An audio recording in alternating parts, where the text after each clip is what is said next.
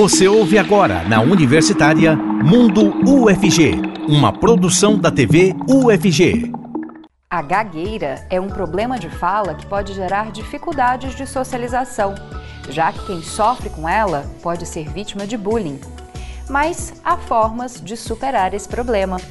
Saiba mais no Mundo UFG desta segunda-feira. Além disso, nós vamos falar sobre o concurso Fotografe ao UFG, que nessa edição faz uma homenagem à Goiânia. Tudo isso e muito mais no programa de hoje.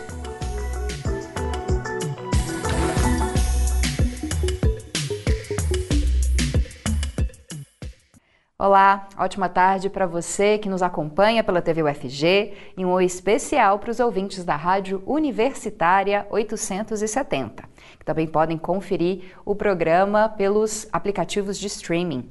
Eu sou a Camila Maia, uma mulher branca de cabelos escuros na altura dos ombros, olhos também escuros, e hoje estou vestindo uma roupa esverdeada. Na minha companhia, fazendo a interpretação para Libras, está o Diego Barbosa, que é professor e coordenador do Labitave. Ele é um homem de pele clara, tem cabelos e olhos castanhos e usa uma barba cheia. Bom, e para falar sobre o nosso tema de hoje, que é a gagueira, a gente tem duas convidadas nesse primeiro bloco. A primeira delas é a fonoaudióloga Tânia Reis. Ela é uma mulher de pele clara, com cabelos loiros e hoje está vestindo uma blusa verde clara.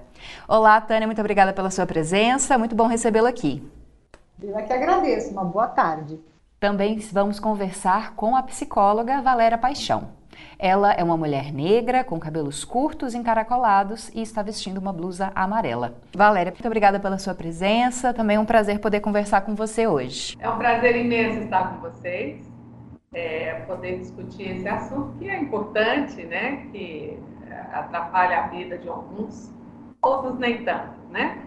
Mas é muito bom estar aqui discutindo isso com vocês. Bom, vou começar com a Tânia e gostaria que você explicasse para a gente, Tânia, o que, que é a gagueira.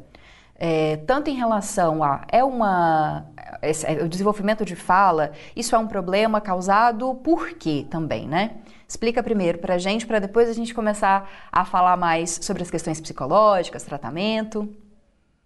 É. A gagueira é considerado um transtorno da fluência da fala. Então, é uma dificuldade do cérebro em sinalizar o término de um som ou de uma sílaba e passar para o próximo.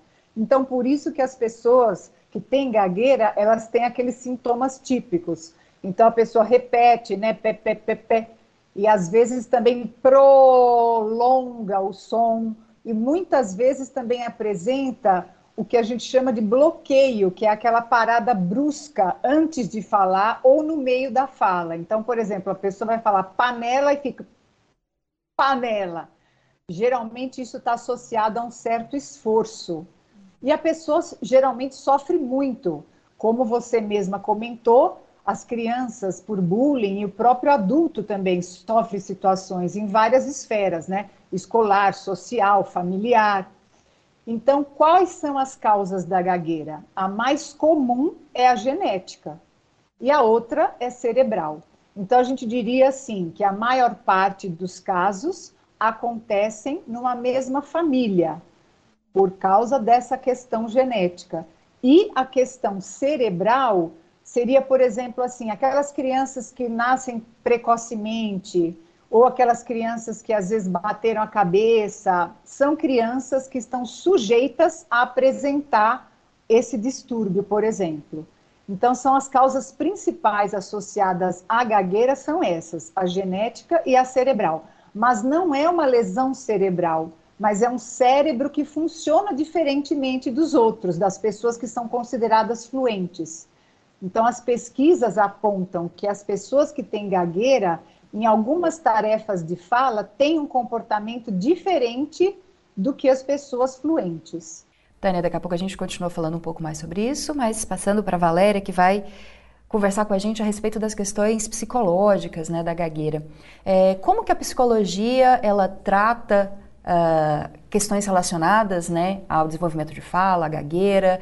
Quais linhas da psicologia são voltadas para cuidar da pessoa que sofre com esse problema? tanto a psicologia como a psicanálise, que é onde eu atuo, né? É, ela trabalha com a linguagem, com a fala.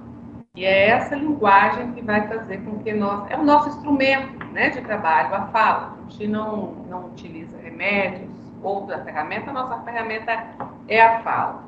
É, evidentemente que, como a, a, Tânia falou, existem casos que precisam ser tratados de forma é, mais é, orgânica, né? Mas quando a gente fala de subjetividade, que é o que eu vou falar agora, a gente lembra que o ser humano ele já é recebido no mundo de linguagem. Enquanto bebê, essa linguagem não é nada mais do que uma massa auditiva, né? uma, uma chuva de massas auditivas, porque o bebê não tem como simbolizá-las, não tem como entendê-las. Né? E essa massa, que é chamada de lalang, é que vai deixar marcas no corpo. Então, alguns traumas podem vir dessa, dessa, desse banho de linguagem, né? Então, inicial assim. A psicanálise vai tratar cada caso de uma forma singular para saber como que essas marcas, é, como que o ser falante, né, que é o ser que a gente trata, vai lidar com essas marcas deixadas no corpo. A gente percebe muito que muitas pessoas deixam de gaguejar na medida que vai resolvendo as suas subjetividades, né? Vai conseguindo dar novos caminhos para ela. E é isso que a gente busca. Bom, Tânia, você falou da questão é, das diferenças, né? Que a gagueira pode ser gerada tanto por fatores neurológicos quanto genéticos. Pensando nos fatores genéticos, isso quer dizer que, é, por exemplo, se um pai ou uma mãe tem esse problema, os filhos já devem é, ser orientados de uma forma diferente ao, ao, começar a falar? É preciso se preocupar um pouco com isso para evitar esse problema? Exatamente, Camila. Então, o que, que a gente tem? A fonoaudiologia tem alguns um protocolo de risco para o desenvolvimento da gagueira. Então, quando existe esse, esse caso que você falou, é bom que os pais consultem né, uma fonoaudióloga especialista nessa área, influência, e a gente aplica esse protocolo de risco para ver, quer dizer, se a, se a criança já tem uma, uma pessoa na família que gagueja, ela tem um risco maior, sim, de desenvolver gagueira. Mas então a gente vai tentar adequar o ambiente para que isso favoreça uma fala mais fluente. Então, acho que tem coisas que a gente precisa lembrar, que a gagueira, ela é involuntária, porque ninguém gagueja porque quer. Muitas vezes as pessoas falam: ah, não, se você quiser, você consegue. Mas não é assim. É necessário um trabalho. Outra, outro fator, ela é imprevisível. Não dá para você prever quando a gagueira vai acontecer. E ela é intermitente também. A gente sempre fala dos três Is da gagueira, que é involuntária, intermitente e imprevisível. Por que intermitente? Porque tem hora que ela acontece, tem hora que não. Dependendo se você se mostra como um ouvinte calmo, a pessoa que gagueja, ela gagueja menos. Se você apressa, se você pressiona, a pessoa que tem gagueira gagueja mais. Né? Então, é muito importante que esses pais, ao menor sinal de gagueira, se eles fiquem na dúvida, se eles ficam na dúvida, vai consultar um fonoaudiólogo. É importante a gente detectar e orientar esses pais o que, que eles devem fazer nesse momento, né? Então, o que, que acontece na gagueira? Na hora de movimento motor se, se, se efetivar na fala, acontece essa interrupção, que é o comportamento da gagueira, né? Bom, Valéria, é, você estava falando das questões psicológicas relacionadas, né, à gagueira. É possível, você disse sobre traumas também que podem gerar, né, algum tipo de transtorno na fala. A gente pode dizer então que é, a gagueira ela tem motivações psicológicas. Há pessoas que, por exemplo, podem gaguejar mais quando estão nervosas. A Tânia falou sobre um ouvinte calmo, um ouvinte apressado. É, depende muito do ambiente que a pessoa está vivendo também para apresentar esses sintomas. Sim, é, é, importante a gente lembrar que as, as diferenças, né? É, mundo social, elas sempre causam uma estranheza. E uma pessoa que não tem uma influência, e, e é um pouco até difícil, a gente é, é, percebe isso, que é difícil ouvir um gago com, essas, com esses sintomas que a Tânia falou agora, Mas a tendência de se é, rechaçar essas pessoas é muito grande. Então, o trabalho da inclusão, não só com essas pessoas, mas com todos diferentes, síndrome de Down, autistas, né? Eu estou incluindo aqui mais, é como que essas pessoas podem estar é, vivendo melhor na sociedade. É, a gagueira, fonoaudióloga daí para falar, tem aí os seus motivos que devem ser tratados, mas também tem o, o fator emocional. E pode agravar ou mesmo iniciar uma gagueira. Né? Tem, é, já tem casos escritos, casos clássicos escritos, de pessoas que gaguejavam por causa de, um, de uma questão subjetiva. Tem sempre o profissional que estiver lidando com essa pessoa, ele tem que estar atento a essas questões para poder fazer os encaminhamentos necessários, né? E não ficar achando que ele sozinho vai conseguir é, fazer tudo. Né? É muito importante a gente lembrar que a pessoa não é uma coisa separada, né? O ser humano ele está aí, é complexo e ele vai mudando na medida que a, a sua a sociedade muda também, né? não, não é estática. E as, e as crianças, principalmente, devem ser é, bem escutadas e cuidadas nesse momento de, de, que elas estão se formando, né? Estão se estruturando a cada minuto, a cada instante. Então é, é muito importante que nós possamos escutá-las primeiro e os profissionais adequados nesse momento para poder é, que bom, quando alguém procura um profissional é porque está em sofrimento, né? Então esse profissional especificamente tem que saber fazer os encaminhamentos necessários importantes. Bom, Tânia, e como que a gente pode falar é, dos tratamentos? O que, que a gente pode falar sobre os tratamentos para a gagueira? É, existem condições é, dessa pessoa deixar de gaguejar ou reduzir os problemas, né, os entraves na hora de falar? É, então, acho que isso que a, a, Valéria falou foi muito importante. É claro que a psicologia soma demais ao nosso trabalho não é? Porque é claro que a gente não é, né, assim, coisa separada. Então, eu vou falar de duas coisas. Uma coisa é a criança, né? A gagueira, ela se desenvolve na infância, né? Geralmente é na infância. Então, como eu disse, quando os pais percebem algum sintoma, a criança está destruindo, está repetindo sílaba, às vezes faz algum esforço para falar, procura um fonoaudiólogo, porque a gente tem condição de fazer a remissão desses sintomas até os 12 anos. Então, a gente tem muita condição de fazer isso. Então, o adulto, o adulto dá para a gente minimizar, sim. Agora, com esse comportamento de gaguejar durante muitos anos, isso se torna mais difícil. Então, o que a fonoaudiologia pode fazer é levar esse indivíduo a usar algumas técnicas né, para suavização, para falar mais lentamente, para fazer mais uso de pausas quando fala e assim minimizar. E principalmente, Camilo, o que a gente tem que dizer é que a gente precisa descobrir de que forma a gagueira impacta na vida desse sujeito, não é? Essa é a nossa maior preocupação.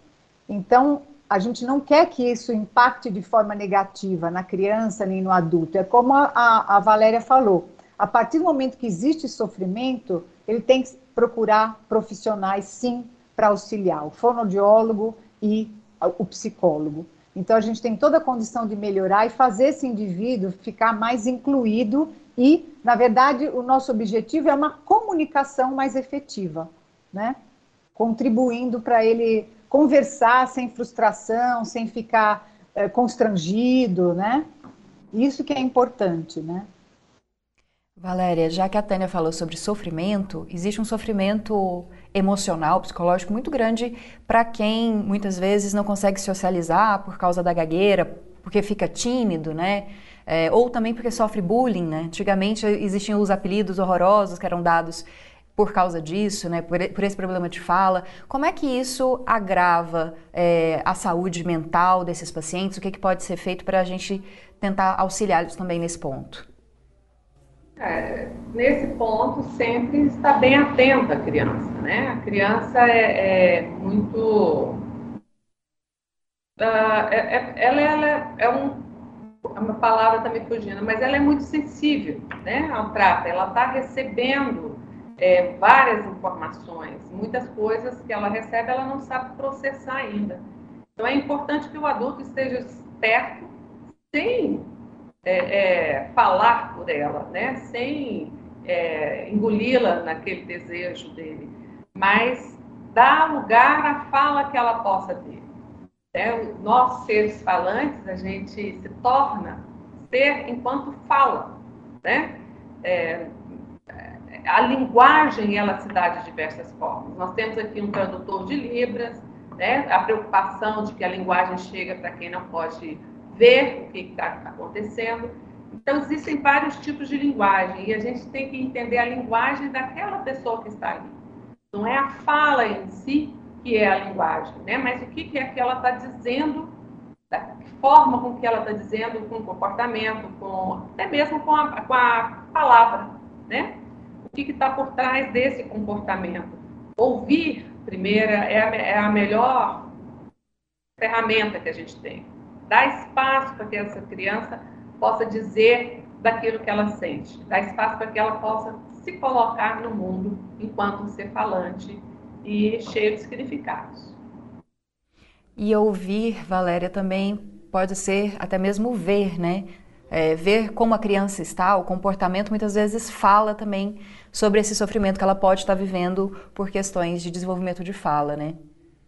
Nós psicanalistas a gente fala muito na questão da leitura, né, de você poder fazer a leitura de uma situação.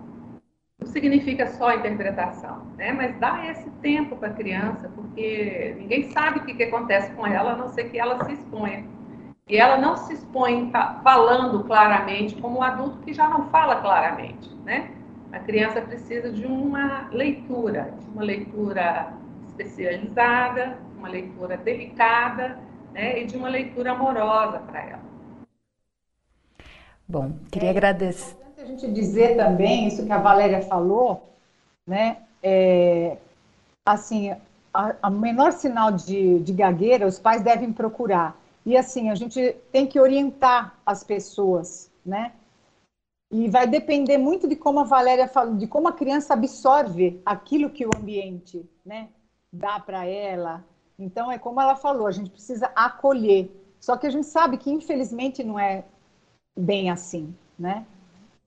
E outra coisa, quanto, menos, quanto menor a idade da criança, menos risco ela tem de desenvolver, de cronificar a gagueira.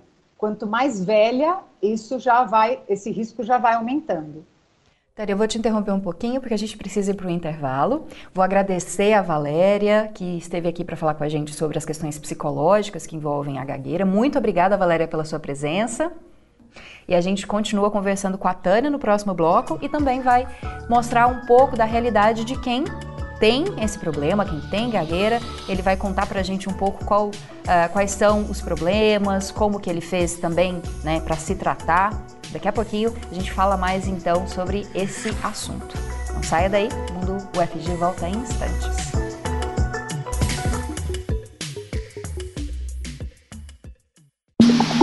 Estamos apresentando Mundo UFG, na Universitária. Estamos de volta com o Mundo UFG de hoje. E quem faz a interpretação para Libras neste bloco é o Diogo Marques. Ele é integrante do Labitave. Ele é um homem de pele parda, cabelos e olhos castanhos e que não usa barba. Você pode participar do Mundo UFG mandando a sua dúvida ou comentário pelo chat do YouTube, do Facebook ou do Twitter onde o programa é transmitido ao vivo. Você também pode mandar uma mensagem pelo WhatsApp 62 991811406. E nós continuamos a falar sobre gagueira. A fonoaudióloga Tânia Ribas continua com a gente e recebemos agora o médico Euler Júnior. Ele é um homem branco com cabelos curtos e lisos. Está vestindo uma camisa azul é, com listras brancas. Olá, Euler, muito obrigada pela sua presença. É muito bom receber você aqui no Mundo FG hoje. Alô, Camila, tudo bem? Boa tarde, boa tarde, né, professora Tânia. É um prazer, boa né, tarde, né, participar. Eu, tudo bom? Tudo jóia. É, é, e, e né, poder falar né, de um tema que é tão importante para mim e para tantas pessoas, né, que, né, que, é, que às vezes se, se escondem, né, e que não mostram e que não aceitam, né, essa realidade. Euler, então queria que você contasse pra gente por que, que falar de gagueira é tão importante para você. Queria que você contasse um pouco da sua história pessoal, né? Para que a gente falasse a partir da perspectiva da pessoa que é, vive esse, esse dilema.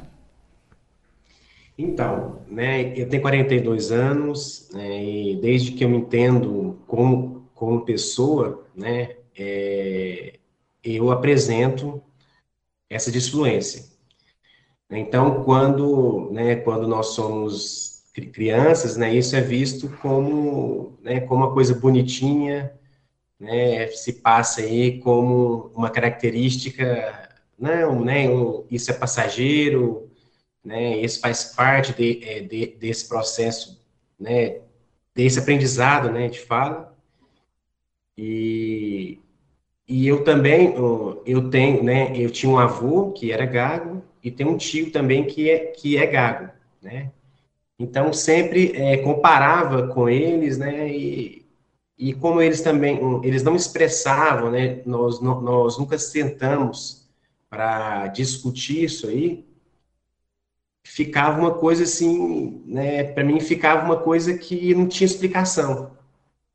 E, é, e e foi passando o tempo, e eu, eu, eu sempre me, me deparava né, com, né, com algumas situações em que eu tinha que apresentar, né, em que na escola, né, ou até mesmo né, em algumas reuniões entre amigos, eu tinha que me expor, né, aquele momento em que ninguém tinha que falar, né, apenas eu, e eu me deparava com a situação de que eu tinha essa disfluência, né? Que eu repetia palavras, que tinha bloqueio. E isso me, me, e, e me deixava muito constrangido.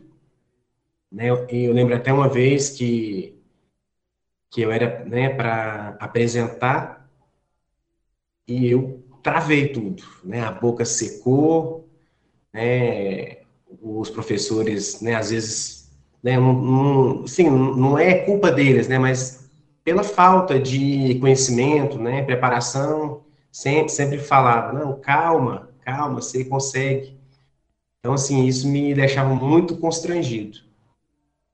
E, e eu via que, né, que essa situação, ela ia me, né, se eu, é, se eu entregasse a ela, eu ia ser limitado. Né? Eu, eu, eu não poderia alçar voos, voos maiores porque né, a, a própria, né, o lado profissional exige que a gente né, se exponha, fale, né? E o divisor de águas para mim foi quando eu entrei na faculdade, eu tinha que ter, eu tinha que expor, é, e isso fez com que eu, né, eu falasse, ó, ou eu desisto de ser profissional da, da saúde ou eu tenho que né, juntar as armas para que eu possa é, trabalhar essa realidade. Né? Foi quando eu. Eu vou, vou, interromper você só um pouquinho. Daqui a pouco a gente vai voltar a falar com você para você contar o que, que, foram essas armas que você reuniu, é, como que você lidou né, com esse problema, porque eu vou falar um pouquinho com a professora Tânia, daqui a pouco a gente retoma com você. Tânia, tá, ao ler sobre gagueira, vi um dado de que ela é mais recorrente entre os meninos. É isso mesmo, professor? E por que que geralmente isso acontece? É, isso é, é mais comum mesmo no, no, sexo masculino, viu? E a gente pode dizer assim, que até em relação aos outros estudos de linguagem, a predominância é também do, no sexo masculino.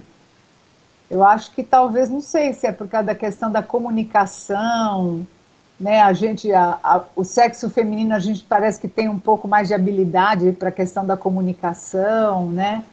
O homem também ele é mais exigido, mas eu acho que não existe assim algo científico que explique isso, né? Por que, que é mais comum em, homens, né?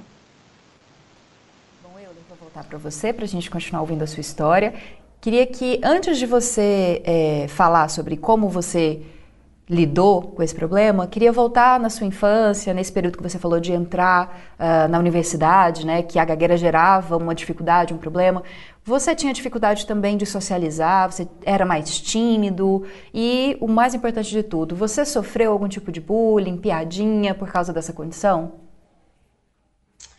Então, Camila, é, assim, eu tenho a sorte, né, de ser, de ter é, é, eu não sou tímido, né? Eu sempre expressei bem, assim, né? O, né através de, de outras formas que não da fala, né? Eu, eu sempre gostei muito de né, jogar futebol, né, de praticar né, alguns esportes. Isso fez com que eu me socializasse muito. É... Bullying falar de bullying, talvez sim. Né? Eu lembro que né, algumas vezes eu era é, eles me chamavam de gago e, e eu ficava muito chateado, né? Porque meus pais, né, não sei se pela proteção, eles sempre me, me pouparam disso, né? Eles falaram, não, Euler, você não é gago. É, Euler, você, né, você não tem né, dificuldade nenhuma. Isso fez com que né, eu criasse essa imagem minha de que eu não era gago, de que, né, e, é, e dentro de mim também eu fazia um, é, uma caricatura de que ser gago é ser inferior, é ser, é ser menor. Né? Então, né, até uma vez eu comentei já lá, lá, no, lá no, no nosso grupo, né, que a minha esposa é, né, que eu falei para ela um dia que se eu fosse ela, eu nunca casaria comigo, porque eu sou gago. Então, é, né, isso sim, né, chegou, aí é, fazendo uma autoavaliação, eu vi que eu tenho, eu tenho um preconceito de né, pessoas que têm disfluência. Então, talvez nesse ponto aí que eu teria que, que trabalhar mais. E isso para mim foi a virada de chave. De chegar nesse ponto de que eu falei assim, eu tenho que me aceitar como sou e trabalhar os pontos positivos né, que eu tenho, né? É, isso me, me auxiliou e me ajuda muito hoje como médico. Eu lembro. Né? E... Oi, oi, Camila. Queria Fala. que você já falasse pra gente como que você fez, então, para buscar auxílio, que profissionais você procurou, para até mesmo abrir os olhos de pessoas que podem sofrer com o mesmo problema e muitas vezes não procuram ajuda, às vezes pensam, ah, já sou adulto, ou ah, é para a vida toda, é crônico. Sim. É, eu, com 19 anos, né, eu acho que eu procurei uh, esse tratamento um pouco tarde. Né? É, eu, eu, é, eu procurei um, uma fonoaudióloga, né? E foi repassado também para que é, é, fizesse algum tratamento, uma terapia conjunta com, com esse tratamento. Né? A gente tinha, nós tínhamos consultas semanais e foi importantíssimo. Né? Mas igual, né, igual a professora Tânia disse, né, esse tratamento quanto mais precoce, mais satisfatório, né? Prognóstico é bem melhor.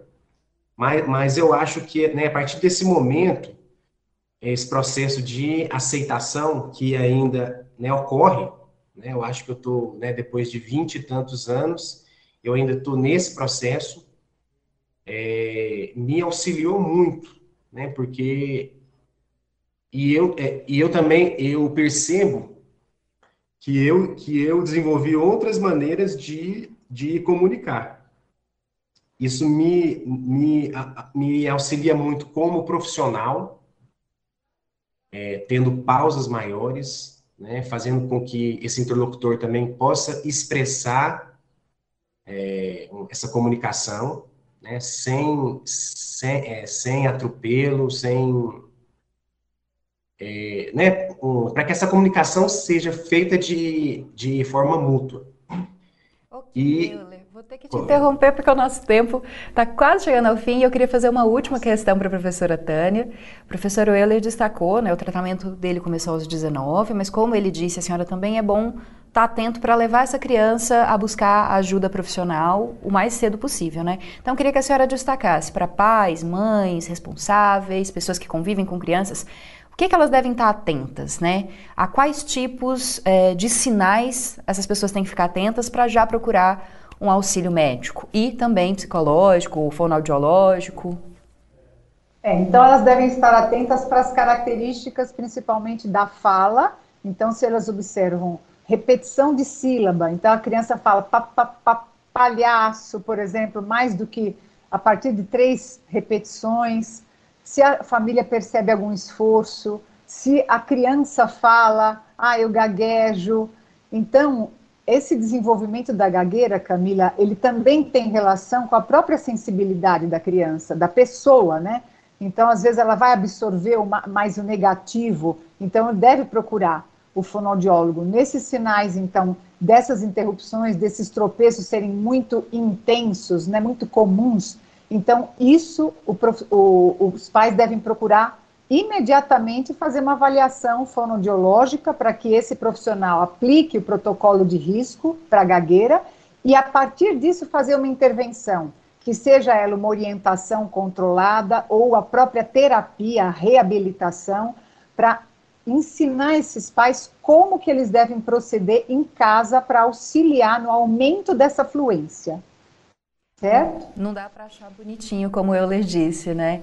Achar que às vezes é uma questão porque a criança está aprendendo a falar, está começando, tem que ficar bem atento, né? É, o cérebro, ele é muito. A questão da fluência no cérebro, Camila, ela é muito complexa. Então, uh, os pais devem ficar prestando atenção realmente, porque às vezes, quando a criança tem uma disfluência, que a gente chama de disfluência ocasional, a criança tende a repetir palavras inteiras, mas não sílabas. Agora, a partir do momento que a criança repete comumente sílabas, ou ela prolonga, ou ela demora muito para começar a falar, porque a gente tem que estar atento assim, 80% das gagueiras ocorrem no início das palavras, né?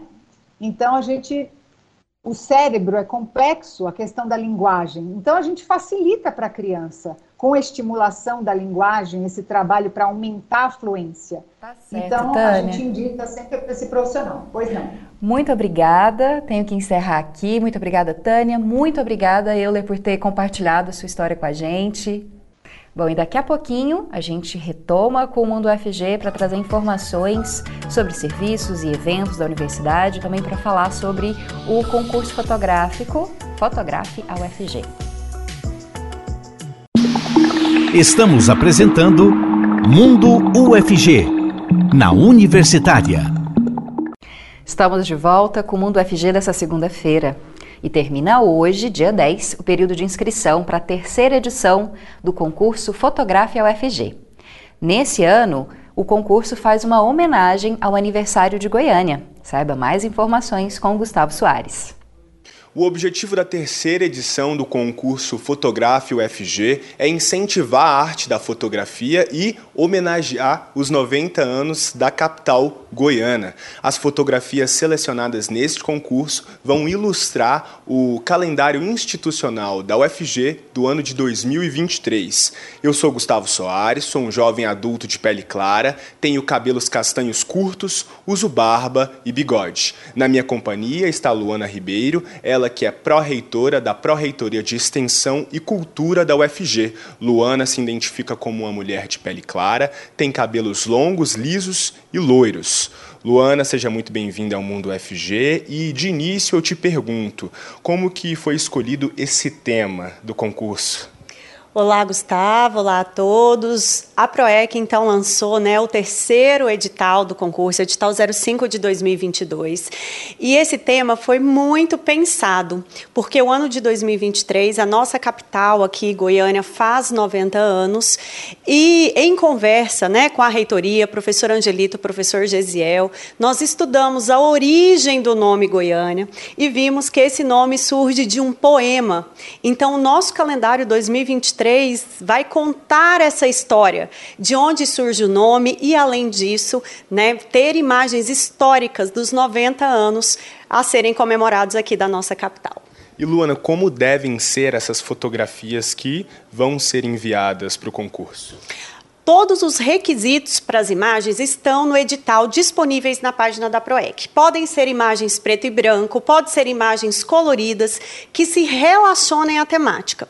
E um ponto importante também: temos campos em Goiás, em Aparecida de Goiânia. Goiás foi a nossa primeira capital. É Aparecida de Goiânia está na região metropolitana, então a gente pode ter imagens também dessas cidades. Então é só dar uma conferida no edital, mas são imagens simples que a gente pode fazer que marca essa temática. Goiânia é um poema, 90 anos.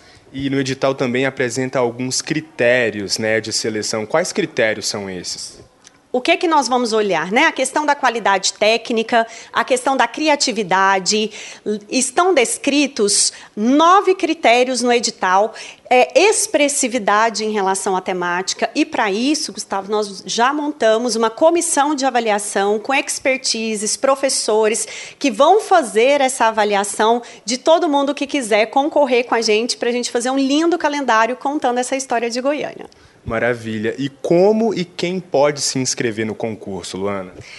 todas as pessoas vinculadas à Universidade Federal. Então, os servidores precisam ter é, vínculo conosco e os nossos discentes, todos os discentes de todos os níveis, graduação, mestrado, doutorado, pós-graduação tem que ter matrícula ativa. Qualquer pessoa vinculada à universidade pode se inscrever no nosso concurso. Que maravilha. Muito obrigado pela entrevista, Luana. E para você que nos acompanha, já pensou ter uma foto sua, de sua autoria, ilustrando o calendário institucional da UFG do ano de 2023? Acesse o site da UFG, que é ufg.br, e se inscreva no concurso. Aproveite. Até o dia 10 de outubro. Então vamos todo mundo nos inscrever para fazer uma memória histórica muito linda nesse sentido. Até o dia 10, Gustavo. Até mais. E agora a Ana Clelma traz informações sobre livros publicados pela editora UFG. Olá para você que nos acompanha. Hoje convido você para se aprofundar comigo no mundo dos livros com publicações da editora UFG. Eu sou a Ana Clelma, uma mulher negra de pele clara, tenho cabelos pretos longos, cacheados e uso óculos. A nossa primeira indicação é o livro Centralidade e Mobilidade Padrão de Deslocamento em Pacientes do SUS essa obra aborda a mobilidade e os fluxos de utilização de serviços de saúde nos municípios goianos. A produção mostra que através da mobilidade que ocorre maiores oportunidades e acesso a redes de bens e serviços.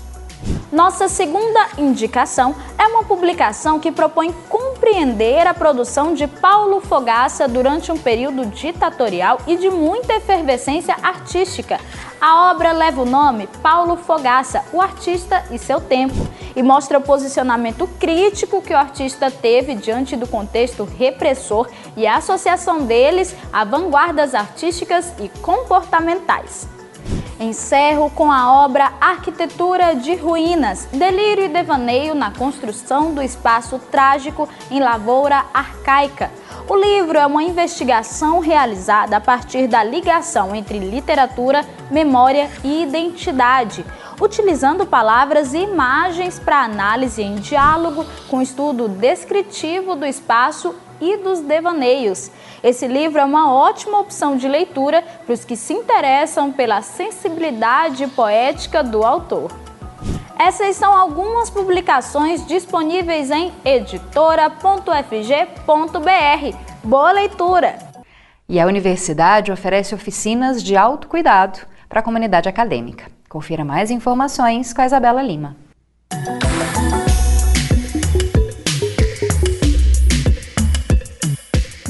Olá, tudo bem? O meu nome é Isabela Lima e começa agora mais uma Agenda UFG.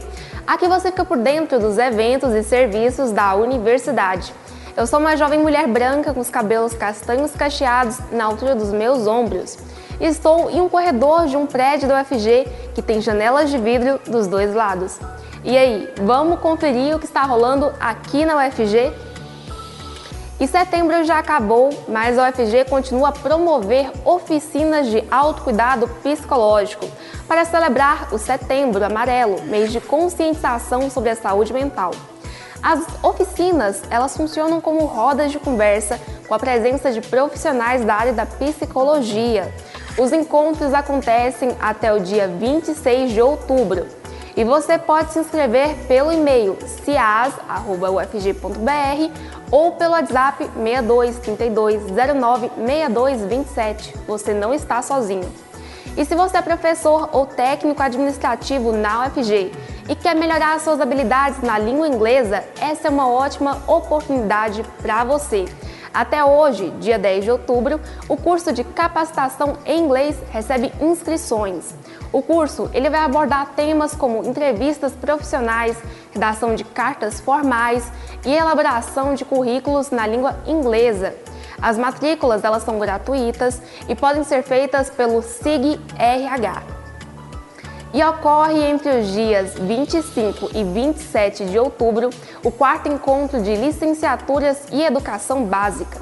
Essa edição promove o encontro entre pesquisadores, profissionais da área da educação e professores em formação, com o objetivo de dialogar sobre os desafios da formação de professores e profissionais da área da educação básica. As inscrições são gratuitas e podem ser feitas pela página do evento eleb.prograde.ufg. E essa foi a nossa agenda de hoje. Eu me despeço aqui. Continue acompanhando a nossa programação aqui na TV UFG. Até a próxima!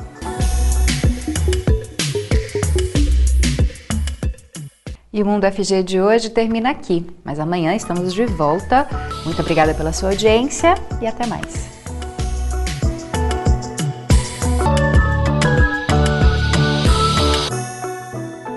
Você ouviu na Universitária Mundo UFG, uma produção da TV UFG.